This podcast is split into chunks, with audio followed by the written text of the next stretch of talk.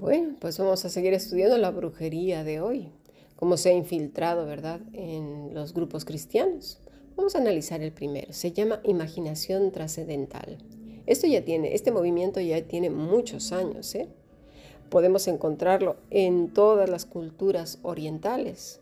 Hubo hace mucho tiempo un autor que se llamaba Lobsang Rampa y enseñó todo lo que es el cordón de plata y, y, poder crear cosas solo con la imaginación. Él estuvo en los grupos de los monjes tibetanos.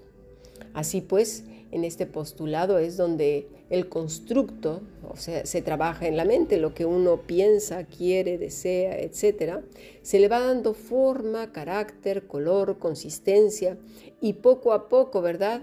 Va generando vida, por así decirlo, se cristaliza. Pero mientras se construye, mientras se va solidificando en la vida de las personas, se, se trabaja con fe.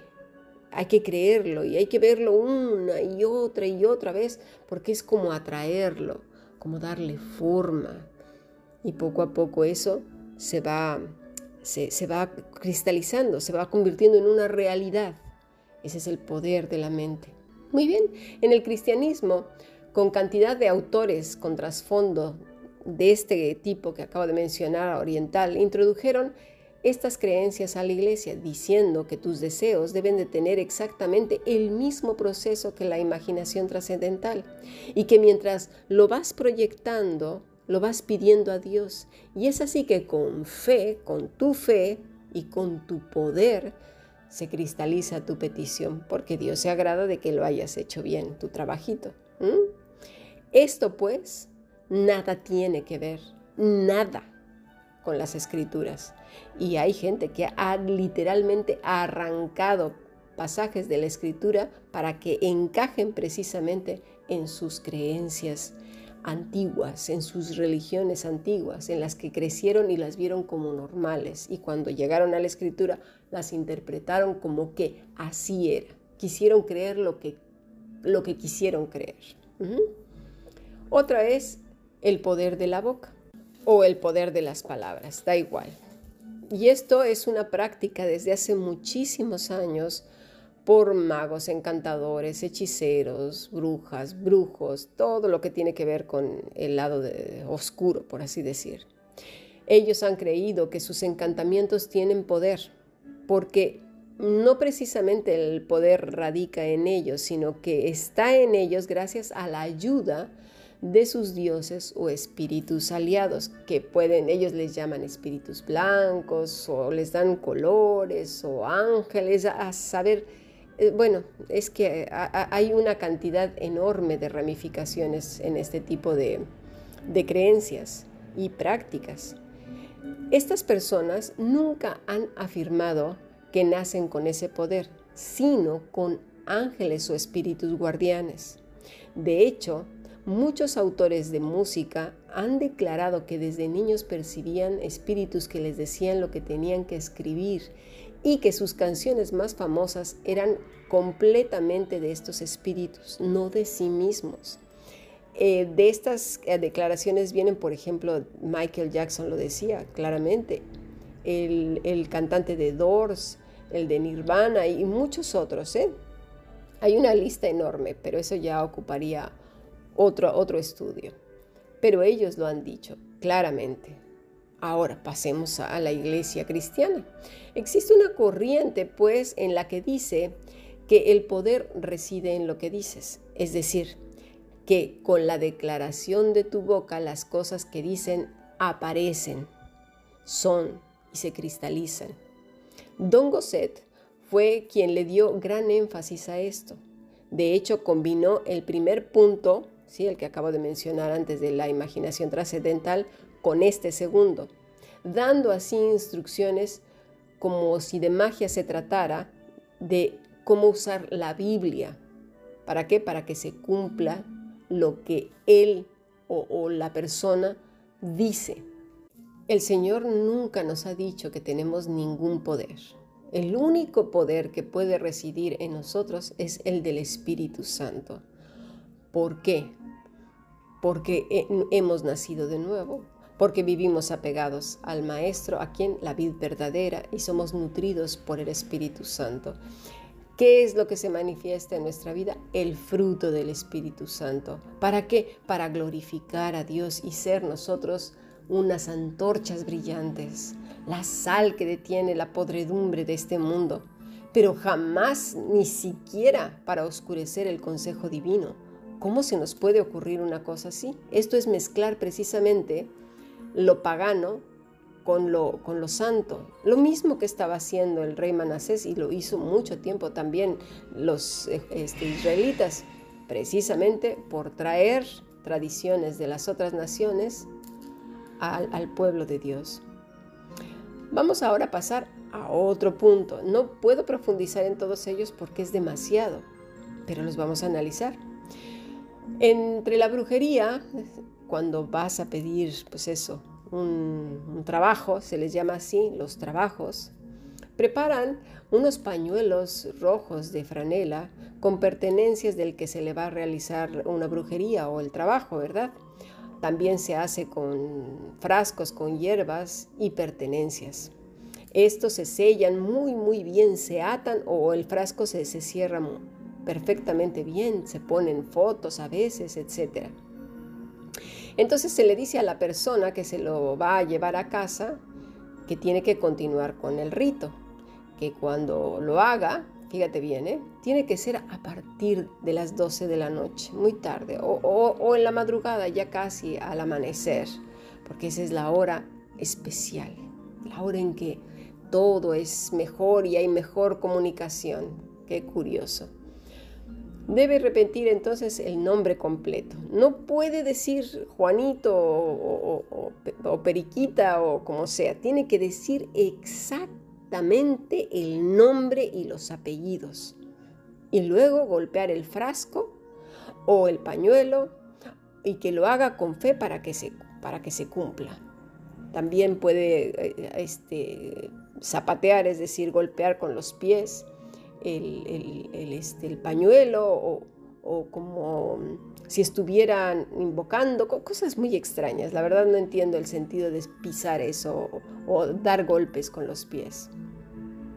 Bueno, en algunos círculos cristianos pasa algo semejante. Las oraciones se tienen que hacer a ciertas horas de la noche o en la madrugada se tienen que decir también cuando intercedes por alguien con el nombre completo. No te puedes equivocar. Y si hay que pelearse con el enemigo, pues entonces hay que golpear el suelo o golpear lo que tenga que... Eh, haz de cuenta que se replica esa, esa, esa escena de las brujiles también en el cristianismo. ¿En serio? ¿Es esto lo que nos enseñó eh, nuestro Señor Jesucristo? Por otra parte, en las sesiones de espiritismo, es muy común que los espiritistas tengan una personalidad un tanto mística, un poquito entre arrogante y súper espiritual. Su lenguaje es muy estructurado para impresionar pues a los ignorantes. En dichas sesiones, estas personas entran en una especie de trance y comienzan a hacer invocaciones y balbuceos y algo muy extraño. Unas veces se desmayan, otras tiemblan, otras veces quedan simplemente en trance y comienzan a hacer este balbuceo. Y ya de repente el espíritu dice esto, aquello, ya está aquí, ya está aquí, ya lo tenemos, ya me está diciendo esto. Y empiezan a prorrumpir, ¿verdad? Con un montón de cosas. Bueno, en algunos círculos cristianos cuando del Espíritu Santo se trata como un vulgar espíritu chocarrero, ¿verdad? Esto es lo más grotesco y horrible que puede suceder. Hacen esto, justo esto. Entran en una especie de trance, ¿verdad? Porque estas gentes que dicen que tienen un trato especial con el Espíritu Santo se comportan de alguna manera rara y entonces comienzan con sus cantos y se mueven, se menean, quedan ahí como en trance igualito. ¿Estás aquí, Espíritu Santo? Ya está aquí. Y comienzan justo con las mismas manifestaciones. Una locura impresionante. Muy parecidos pues a las manifestaciones también de las tribus africanas en medio de esos locuras, ¿no? Y balbuceando y diciendo cosas que no se entienden. Juan 20, 19, vamos a leerlo.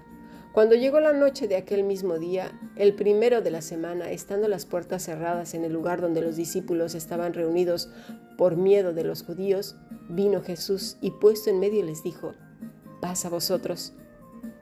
Y cuando les hubo dicho esto, les mostró las manos y el costado y los discípulos se regocijaron viendo al Señor. Entonces Jesús les dijo otra vez, paz a vosotros. Como me envió el Padre, así también yo os envío. Y habiendo dicho esto, mira, sopló y les dijo, recibid el Espíritu Santo.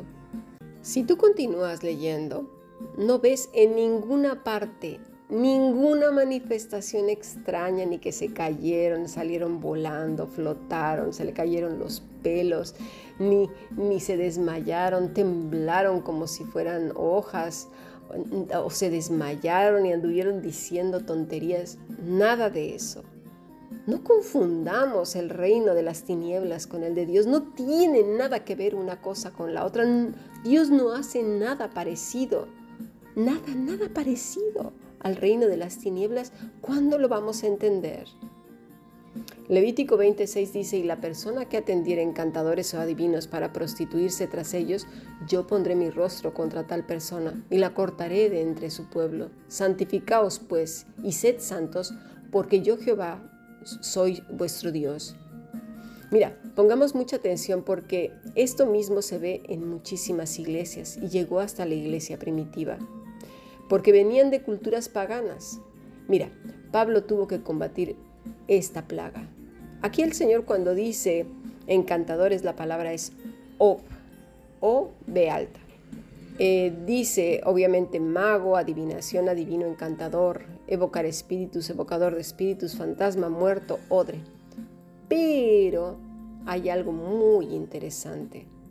Dice así, o aparentemente mediante la idea de balbucear el nombre de alguien. Y ahí sí ya dices tú, uy, uy, esto como que se parece un poco a lo que Dios está condenando, lo que está sucediendo hoy en día en muchas iglesias. Podrían decirse sin número de cosas que se hacen y se practican, ¿verdad? Dirigidas por un líder malvado como fue Manasés, arrastrando al error a toda la congregación tal como lo hizo este rey malvado, corrompiendo la palabra de Dios, pervirtiendo el Evangelio. Veamos Mateo 18, versículo 6. Y cualquiera que haga tropezar a alguno de estos pequeños que creen en mí, mejor le fuera que se colgase al cuello una piedra de molino de asno y que se le hundiese en lo profundo del mar. Hay del mundo por los tropiezos, porque es necesario que vengan tropiezos, pero hay de aquel hombre por quien viene el tropiezo, y eso es verdad. Más nos vale poner más atención en lo que hacemos, si se parecen las cosas que estás viendo a las prácticas brujiles, macabras que hace el mundo, no tienen nada que ver con el reino de los cielos. Por favor, nunca Dios va a hacer lo mismo que las tinieblas. Nunca, nunca, no lo entendemos. Cristo es el reino de los cielos. En Cristo lo mismo lo vemos. Por favor, si tú no lo ves en Cristo, no es cierto, aunque lo diga aunque la persona que esté ahí arriba tenga cara de farol y le brille un montón, no, no, no, porque igual es aquella cara brillante de estas luz neón que mata a las moscas. ¿eh? Mm, las mosquitas van detrás de esa luz y cuando llegan, se mueren. Tenemos que ser más listos. Todos estos han actuado más entonces como encantadores que como verdaderos ministros de Dios y la gente les sigue simplemente porque hablan las escrituras cuando el Señor dice que lo examinemos todo, que seamos como vereanos, como Lucas, quien con diligencia investigó todas las cosas.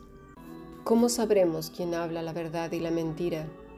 Pues nada más y nada menos que aquel que esté apegado a Cristo, que conozca a Cristo, que conozca la palabra de Dios, que la viva cada día, que siga el ejemplo de vida de nuestro Señor Jesucristo, que sea guiado por el Espíritu Santo. ¿Por qué? Porque vive apegado a Cristo. Cada cuando, todos los días, desde que abre el ojo hasta que lo cierra, que está en comunión con Él, contándole todas las cosas, considerándolo en todos sus caminos. La persona que renueva su pensamiento a través de qué?